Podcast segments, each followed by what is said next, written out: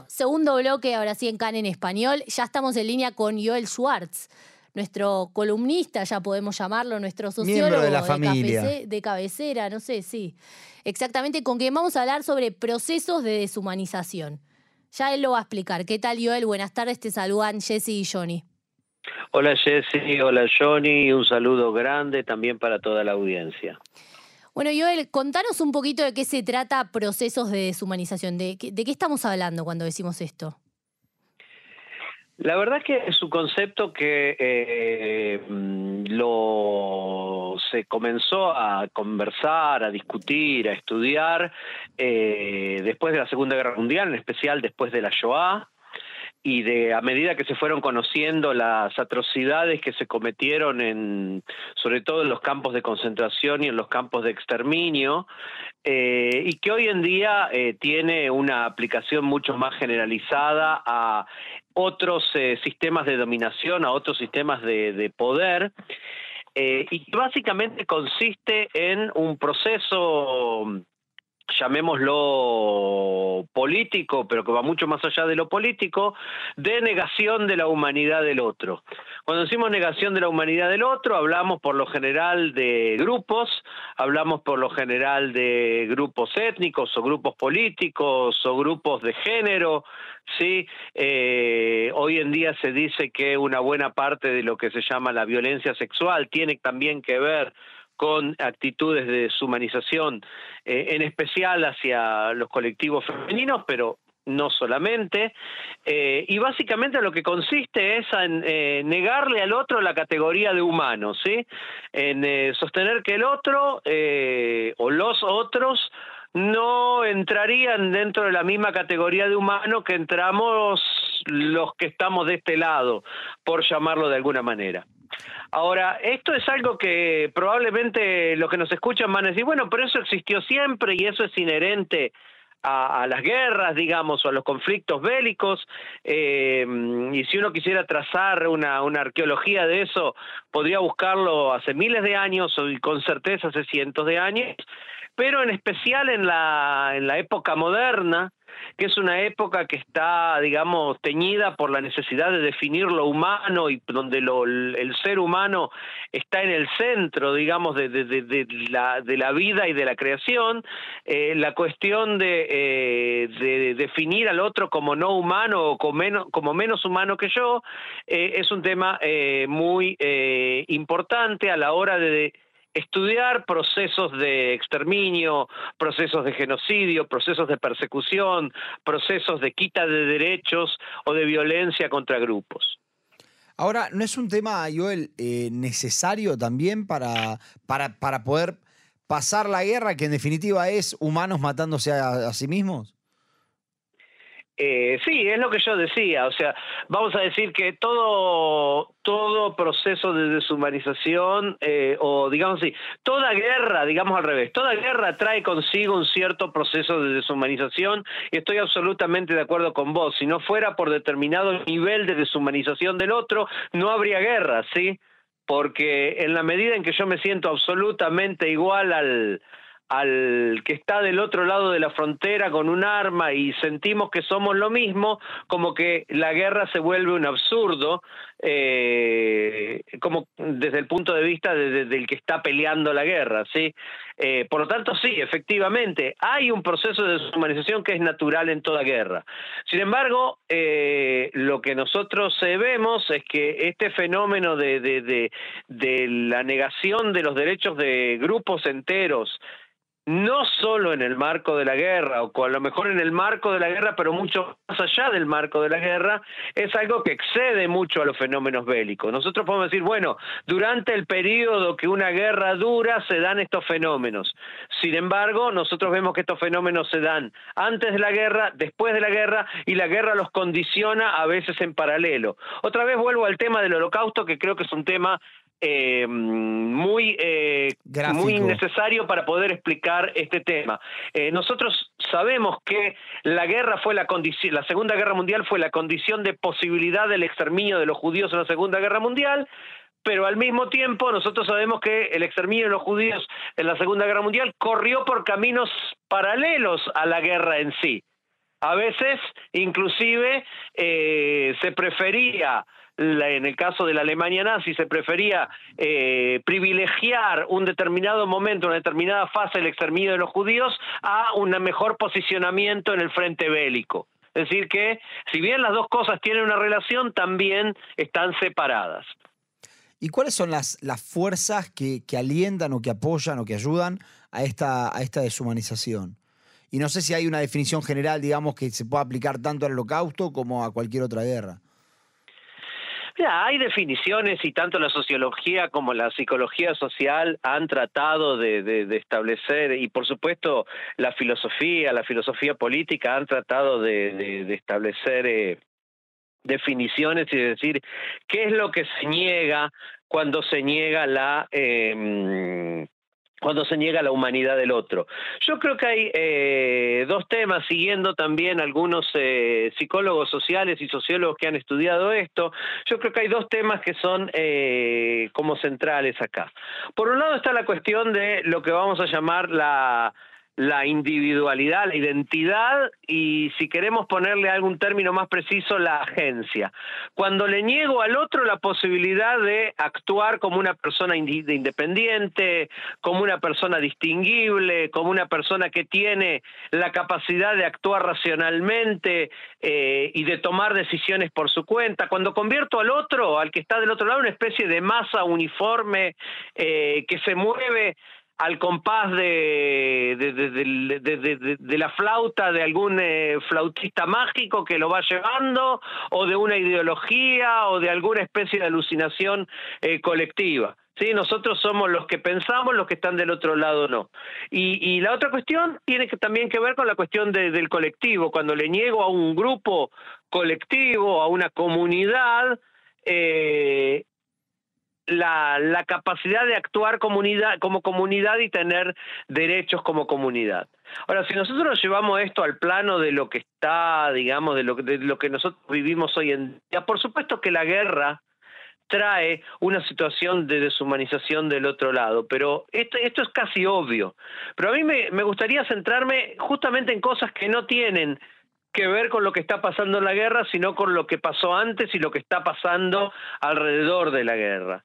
En primer lugar, eh, toda la situación de violencia extrema y de abuso sexual y de abuso de todas las formas posibles que eh, para muchos de los que lo vivieron y lo escucharon y lo estudiaron y lo están escuchando todo el tiempo a través de los testimonios les recuerda los peores pogroms y les recuerda las escenas más eh, crudas eh, del holocausto, tienen que ver con un proceso de deshumanización. Y ese proceso es un proceso que lleva, por un lado, una, que ha sido estudiado, que tiene que ver con conductas colectivas, me imagino que eh, ustedes y muchos de los oyentes habrán escuchado eh, o habrán leído o habrán estudiado el famoso experimento de Milgram sobre la capacidad del hombre de eh, actuar colectivamente si recibe una actuar colectivamente en detrimento o haciéndole daño daños irreparables a otros si recibe una orden de una autoridad eh, que él considera autoridad que lo autoriza a hacer eso, la necesidad de ser parte de un grupo de pares que legitima este tipo de actitudes de deshumanización del otro, eh, ser parte de un grupo en el cual hay una ideología que eh, dentro de la cual eso sea legitimado. Todo eso nosotros lo vimos con mucha fuerza el 7 de octubre y muchas otras cosas que seguramente se irán estudiando, irán apareciendo eh, por el camino, ¿sí? Que a medida que el tema se vaya investigando, se van estudiando más. Pero yo veo también eh, un proceso de deshumanización muy preocupante en las manifestaciones que se ven en, eh, el mundo, en Sudamérica, en Europa, en Estados Unidos, donde los palestinos y los israelíes dejamos de ser gente para transformarnos en una idea, en un abstracto, ¿sí? De alguna manera estos eh, militantes o pseudo militantes que andan arrancando carteles de secuestrados, si no le quieren ver las caras a los secuestrados, es porque les arruina un poco esta cuestión de que los palestinos que están muriendo en la guerra, los israelíes secuestrados, los israelíes que sufrieron el ataque, somos gente, somos personas y para poder militar las ideas que militan necesitan que seamos una idea abstracta, ¿sí? necesitan que seamos un eh, colectivo eh, que no actúa en forma individual, que no tiene agencia propia, sino que somos parte de una idea abstracta, representamos una idea abstracta, sí, los palestinos representan la resistencia, no importa que esa resistencia sea una organización eh, terrorista, retrógrada, homofóbica, racista en última instancia y que quiere implantar un califato medieval en todo el Medio Oriente, representan la resistencia ¿sí? Entonces, bajo el fenómeno de la resistencia, no tienen individualidad. Y lo mismo pasa con los israelíes. No tenemos derecho a hablar de nuestros secuestrados en primera persona y a colocarles nombres y caras, porque eso arruina el carácter de opresor de los judíos, ¿sí? Entonces, acá también hay un proceso de deshumanización, hay un proceso de quitarnos la humanidad tanto a nosotros los israelíes como también a los palestinos, porque en última instancia se anulan las distintas eh, variantes o las distintas eh, matices que pueden existir dentro de la sociedad palestina y como son la resistencia pasan a ser también automáticamente las víctimas y no hay espacio para complejidad en eso. Y hoy vos recién decías los de un lado y los del otro. ¿Y qué pasa con los terceros, con los que están afuera? Los pienso, por ejemplo, en los organismos de mujeres que condenan una cosa y no otra, en UNICEF, en, los distintos organismos de los niños. ¿Cómo entra toda esta idea en los terceros, los que no están involucrados? Yo creo que en última instancia esas eh, organizaciones, vos eh, hablabas de los terceros, yo pienso en la gente, ¿no? Yo pienso en el, oyente eh, que no está involucrado directamente y se entera a través de los medios de comunicación, lee un diario y demás. Las organizaciones representan intereses políticos, ¿sí? Todos sabemos que todas esas organizaciones de la Cruz Roja en adelante y, no siempre, a veces las criticamos injustamente porque no siempre tienen la posibilidad de hacer algunas de las cosas que nosotros quisiéramos que, que, hicieran, pero muchas veces tienen esa posibilidad y no la aprovechan o no la utilizan por estar también condicionados o sesgados por las mismas ideologías que el resto de la población o por los mismos, eh, eh, digamos así, por las mismas limitaciones eh, de pensamiento que el resto de la población.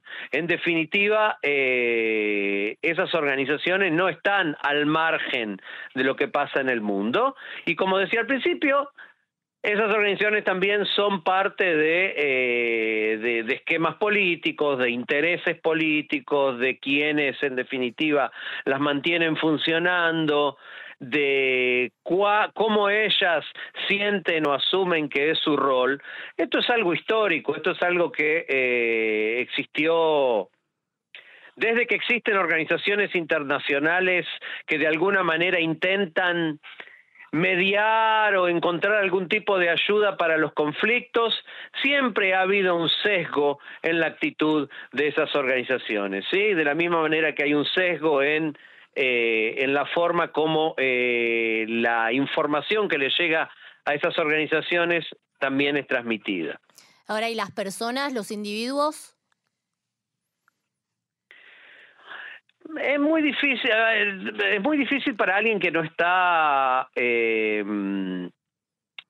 comprometido de alguna manera con lo que está pasando, poder superar el, eh, digamos, el asedio mediático, ¿sí?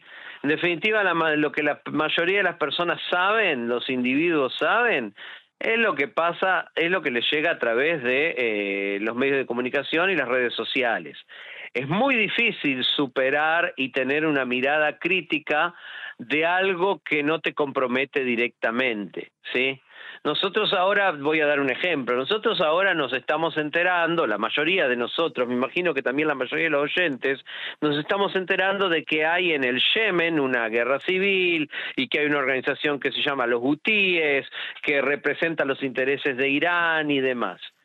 Hasta que no pasó que esta gente eligió inmiscuirse o entrometerse o, ser parte, involucrarse en lo que está pasando en, eh, en, la guerra entre Israel y Hamas, la mayoría de las personas del mundo no tenían la más pálida idea de que esta organización existía, de que esta guerra civil se estaba llevando adelante, de que hay decenas de miles de muertos en el Yemen como consecuencia de esto. O sea, le pasaba absolutamente por encima de la cabeza una guerra terrible, cruenta y que ya lleva varios años de, eh, desarrollándose, no demasiado lejos de, de Palestina, franja de Gaza, Estado de Israel, ¿sí? Pero como no cuenta con la, el foco mediático, entonces la mayoría de la gente no lo conoce. Cuanto menos conocemos y cuanto menos sabemos, más tendemos a ser, eh, digamos, eh, parte de, eh, de lo que los medios nos cuentan y tan y Consecuentemente, o sea, como parte de eso también más tendemos a ver las cosas en función del campo al que pertenecen y no en función de lo que realmente le está pasando. A ver, eh, yo tuvimos la oportunidad, ustedes, yo, todos, de vivir esto no tan directamente con relación a nosotros, pero muy directamente cuando hace un año y medio, casi dos años, comenzó la guerra en Ucrania, ¿verdad? Era clarísimo que la gente veía la guerra en Ucrania exclusivamente en función de los anteojos que tenía puestos, aquellos que eran por una razón o por otra pro Rusia o anti Occidente, veían a Rusia como el campeón del antioccidente y entonces apoyaban la invasión de Ucrania si hacían eco de todo el discurso ridículo ese de la desnazificación. Y en cambio todos aquellos que veían a, a Rusia como el eh, perdón a Ucrania como el campeón de Occidente eh, hacían caso omiso de muchas cosas complejas y, problemáticas que hay en la, en la realidad ucraniana que llevaron a esta situación y lo veían exclusivamente como una lucha por la libertad ucraniana frente al eh, eh, invasor eh, ruso, sin matices. Otra vez, cuanto más alejados estamos del tema y cuanto más lo vemos con anteojos que son exclusivamente, o anteojeras que son exclusivamente ideológicas, más tendemos a deshumanizar, a no ver el bombardeo y su víctima, el asesinato y su víctima, la invasión y sus niños secuestrados, y sí ver digamos, el, plano macro, casi que exclusivamente el plano macro. Y ahí se cometen, por supuesto, que muchas injusticias. Yol, ¿cuál, ¿cuál es la influencia de, de, esta nueva era de redes sociales, TikTok, Twitter, en, este, en estos procesos de deshumanización? Eh, mira, es una muy buena pregunta que la verdad que todavía, eh, todavía no la sabemos. Yo tengo la, la mm, sensación de que eh, en este momento de las redes sociales, no quiere decir que esto no vaya a cambiar en un futuro, ¿sí? Porque el futurismo ya sabemos que los eh, profetas eh, y los tontos comparten la, la misma, ¿no? Hmm. La misma categoría. Eh, así que futurismo no vamos a hacer, pero en este momento me parece que las redes sociales facilitan mucho la simplificación facilitan mucho el ver las cosas exclusivamente en términos de arquetipos de buenos y malos, de blancos y negros, ¿sí? Fíjense una cosa muy sencilla, me imagino que eh, muchos de los que nos escuchan nos escuchan de América Latina. Eh, en las redes sociales, cuando hay una discusión entre dos posturas, eh, no alcanza con decir hubo una discusión, tal venció. Fíjense que la palabra que muchas veces se utiliza en las redes sociales es Juancito destruyó a Pedrito con sus argumentos. O sea, Juancito le tapó la boca a Pedrito con sus argumentos y estoy siendo muy delicado porque estamos en la radio. Porque si uno mira las titulares suelen ser bastante más violentos que lo que estoy diciendo yo. O sea, no hay complejidad, no hay pensar, y muchas veces cuando vos escuchás qué fue lo que Juancito le dijo a Pedrito, podés decir que usó un argumento mejor, pero ni lo destruyó, ni le tapó la boca, ni, ni nada por el estilo, ¿sí? Pero entonces, como que no hay las redes sociales nos, nos achican mucho, nos reducen mucho el espacio para una discusión más a fondo, para complejidad, para cosas que van un poquito más eh, hacia, hacia tratar de entender las cosas en su complejidad y no quedar separados en el mero eh, en el mero titular y en el mero rótulo que se le coloca a los bandos en pugna, ¿sí? Los buenos y los malos, los opresores y los oprimidos, los que resisten y los que atacan, son titulares, ¿sí? Los colonialistas y los anticolonialistas también son titulares. No es que no sean útiles estos conceptos, pero son eso, conceptos que a veces sirven para describir la realidad y a veces sirven para tapar la realidad y no para describirla. Y eso me parece que las redes sociales no ayudan en este momento. Otra vez, no quiere decir que en un futuro, en todo el proceso de desarrollo de las redes sociales, esto no pueda cambiar, pero esta es la situación en la que estamos, yo siento que estamos ahora. Bueno, Joel, muchas gracias. La verdad, siempre muy interesante las notas con vos y bueno, nos encontramos la próxima. Muchas gracias a ustedes y bueno, que tengamos un fin de Hanukkah. Ojalá que hasta el fin de Hanukkah haya un nuevo milagro y que vuelvan los secuestrados. Amén, Joel. Muchas gracias. Un abrazo. Un abrazo. Chao, chao.